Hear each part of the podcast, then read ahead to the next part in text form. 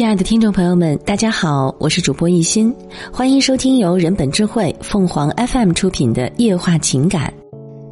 给予是另一种得到。年轻的女学生给我写信，说每天都活在孤独里。她说，寝室女生轮流带饭，从来没有人给她带。她在不在寝室，是否不舒服，没有人发现。她渴望友情，渴望被重视。却不知道该如何实现。我回答他：“得到是个伪命题，给予才是真正的得到。你渴望友情，那你是否给出了友情呢？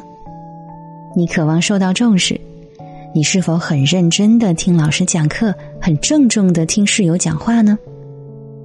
在校园这个小社会。”你是否能理解被需要是一个人存在的价值呢？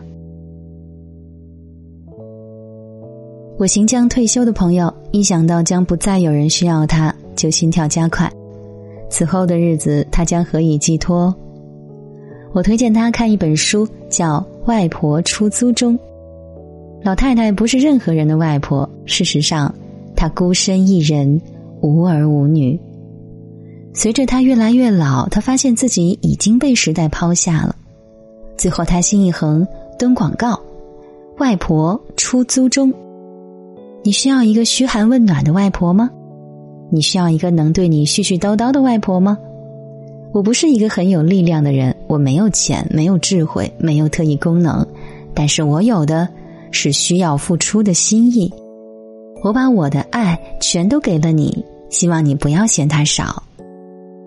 我说：“只要你希望自己有用，愿意其他人需要你，你就可以是所有人的外婆。真正的孤独是不被需要，而不愿意被需要，才是现代人的自掘坟墓。”那位朋友听了我的话，若有所悟。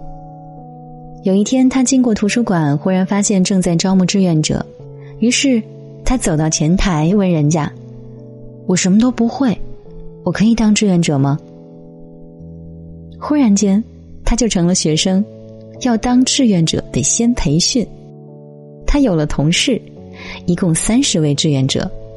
他被拉进了工作群，已经很久了。他进的每一个群都是购物群。他认识了一些新朋友，他没有为他们做什么。有一次，有几个年轻的学生问长问短。老师让他们写城市的历史，而他们不知道从何开始，只知道去图书馆找资料。但资料是什么呢？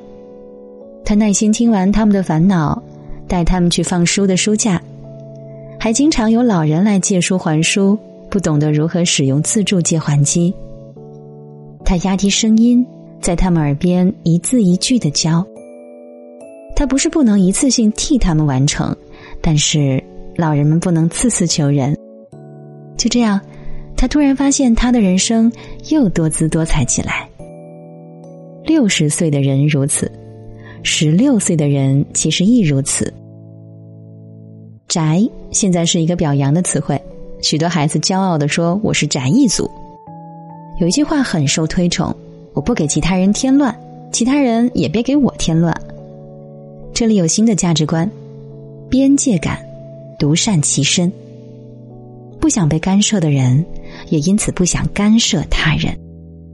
或者这里又有隐约的怨气，在无助的时候没有人帮助我，我为什么要帮助别人？但其实，帮助人是人的天性。婴儿是最无助的，饿的时候只能大哭，不能自己觅食，而同时，婴儿也不能帮助其他人，因为他们太弱小了。也因此，当孩子们略微长大一点点，就会很愿意帮助别人。蹒跚的小毛头，如果大人说：“来，帮妈妈拿个梳子”，他们会非常高兴的奔过去找梳子，抱着梳子奔回来给妈妈。我从来没有见过一个孩子不愿意帮助大人，一个都没有见过。正是因为给予是一种定义方式。上过初三的孩子都学过化学，会发现用处一定会写在物品的定义上。钙令你的骨质健康，铁令你血液里氧气充足。被使用对社会有益处，对人类来说就是世界的定义方式。我们最早学到的，永远都是对生活极有用处的事物。物如此，人也如此。我们为何爱爸爸妈妈？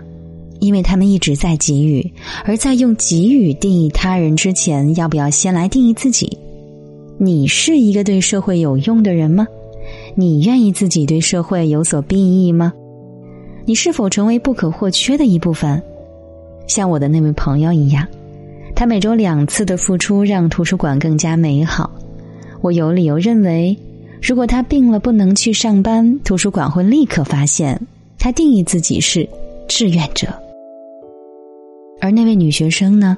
要不要用认真诚实的给予定义自己是很热心、很爱帮助同学的人呢？听众朋友们，无论你是开心还是难过，不管你是孤独还是寂寞，希望每天的文章都能给你带来不一样的快乐。你也可以关注我们的微信公众号“情感与美文”，收听更多内容。我们下期再见。